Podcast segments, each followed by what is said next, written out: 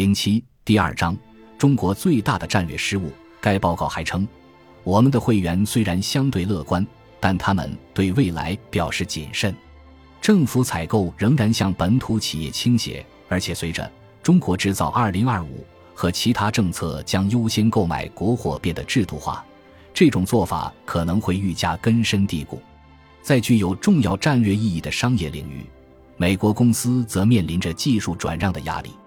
这些政策和做法反过来又刺激了在中美贸易关系中强烈要求互惠。哪怕我们的会员普遍反对征收报复性贸易关税，最严重的是，这份报告指出了有多少外国公司，包括美国公司，在中国做生意时感觉受到了不公平待遇。他声称，近期中美贸易摩擦暴露出贸易关系中的许多不平衡，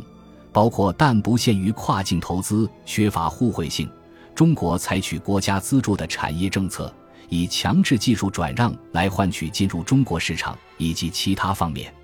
虽然很少有公司会公开表示遭遇到这种压力，但在我们的调查样本中，有百分之二十一的公司表示正承受着这种压力，尤其是被中国视为具有重要战略意义的行业，如航空航天工业和化学工业，面临着显著的压力。这也证实了当前美国政府对科技含量高的产业需要付费参与的担忧。美国舆论支持特朗普对中国的指责，这种强烈的共鸣有力地证实了中国出现了严重的战略失误。那么，问题出在哪里呢？这是中国政府在做总决策时忽略了美国商界所导致的后果吗？亦或是无数的地方决策所带来的结果？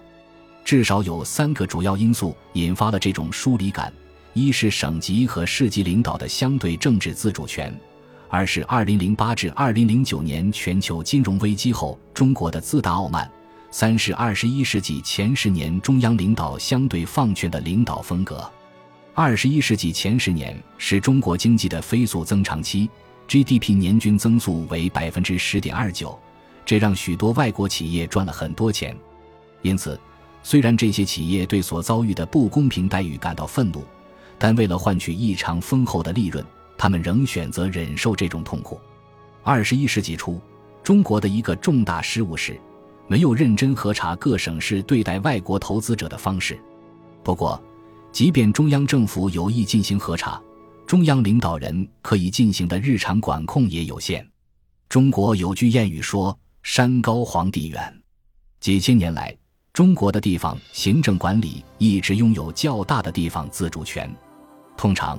省级层面遇到的问题，即使被报到了中央，中央领导层通常也无法直接解决。一家欧洲大公司的首席执行官告诉我，他的公司与一家中国公司签署了一份约束性协议，约定在五年后以固定价格收购这家中国公司。然而，当约定日期来临，欧洲公司想按照协议进行收购时，中国公司却拒绝出售。这家欧洲公司向地方法院和省级法院提出上诉，均败诉。有人建议这位首席执行官出更高的价格，与那家中国公司和解，哪怕原先签署的协议具有约束力。在华欧洲商会附和了在华美国人的抱怨。牛津大学中国中心的研究员乔治·马格努斯在其2018年出版的著作《红旗》中。描述了中国如何出现了一个巨大的政治失误，忽略了美国重要人物所坚信的中国在许多经济政策上存在着根本性的不公平，要求技术转让，设置非关税壁垒。马格努斯指出，在这个领域，美国有充分理由反对中国。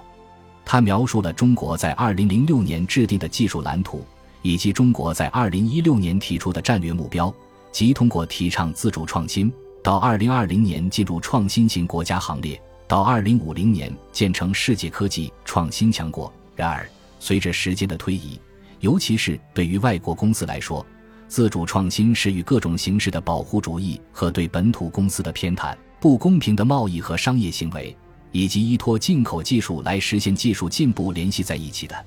这些技术要么通过海外收购获得，要么从在华外资企业那里获得。美国商会的一份报告声称，许多国际科技公司把自主创新视作一幅全世界规模空前的技术竞争蓝图。美国对外关系委员会的一名也观察到，许多美国和欧洲公司抱怨中国公司在知识产权上的不正当竞争。在外国商会发布的年度报告上，这一情况几乎每年都高居在华经商面临的挑战排行榜的榜首。另一个可能引起美国商界疏远的因素，是中国官员在2008至2009年全球金融危机后表现出来的傲慢。几位外国观察家进行了生动的描述。理查德·麦格雷戈在其著作《党》中描述了发生在2008年博鳌亚洲论坛上的事情。博鳌亚洲论坛每年定期举办，具有一定的影响力。过去，在这些会议上，中国人会礼貌地说：“这是你们做的，这是我们做的。”他写道：“在2008年博鳌亚洲论坛上，这一基调发生了变化。这一次，中国官员传递出的信息是：你们有你们的道路，我们有我们的道路，我们的道路是正确的。”麦格雷戈描述了会议的情况。中国官员一个接一个地抛开以往会议传达的令人欣慰的信息，而彻底表现出态度的逆转。首先发言的是一名金融监管者，他斥责近期的一次全球领导人会议是空谈；另一位则批评了国际评级机构在金融危机中扮演的角色。英国《金融时报》的吉迪恩·拉赫曼在他的《东方化》一书中。生动地描述了全球金融危机后中国方面的情绪。在金融危机后的数年里，西方外交官，尤其是欧洲的外交官，开始注意到，在与中国人打交道时，他们听到了一种新的语气。二零一一年，一位刚从中国出差回国的英国外交官大笑着告诉我，在中国，他被告知：“你得记住，你来自一个弱小的、正在衰落的国家，还没有哪个国家的人这样跟他说过。”另一位非常资深的英国外交官倾诉道：“与中国人打交道正变得越来越不愉快和困难。”当我回应说他在美国的一些同行仍高度评价所打交道的中国高官时，这位英国官员回答说：“有一种特殊的腔调，中国人现在只会对美国人说，尽管中国向来坚称自己仍是一个发展中国家，但中国政府的表现却越来越像一个诞生中的超级大国。”似乎只有美国仍能被中国当作真正的对手。全球金融危机后，中国带有的傲慢情绪，或许也可以解释其随后几年在南海采取的行动。中国说的没错，他并没有开始在南海岛礁周围填海造岛，使其他四个声索国不依不饶。长期以来，中国一直保持高度克制。不过，在全球金融危机之后，他突然决定大幅扩充填海面积，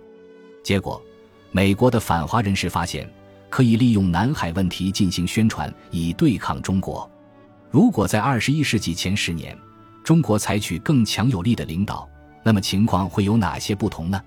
既然中国在二零零一年以发展中国家的身份加入世界贸易组织时获得了许多优惠，那么他应该单方面的宣布将缓慢且稳步的放弃这些优惠。虽然从理论上讲，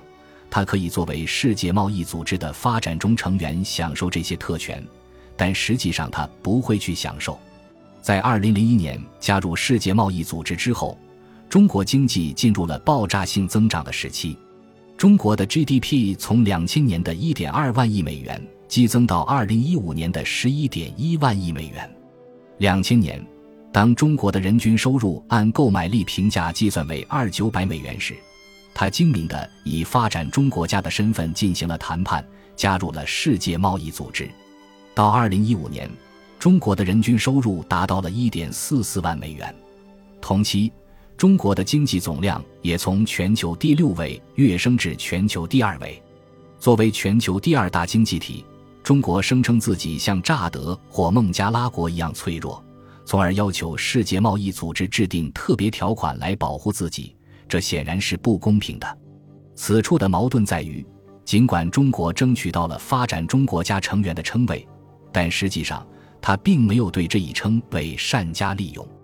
两位研究中国加入世界贸易组织的条款和条件的经济学家评论道：“不同于普遍看法，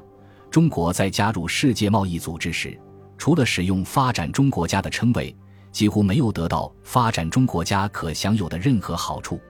即便如此，许多外国观察家仍然认为，中国是在利用自己的发展中国家地位。美国前财政部长亨利·保尔森是中国最好的朋友之一，他个人坚定地致力于与中国保持良好的关系。他还成立了保尔森基金会，这个智库致力于促进中美关系，从而在快速发展的世界中良好地维持全球秩序。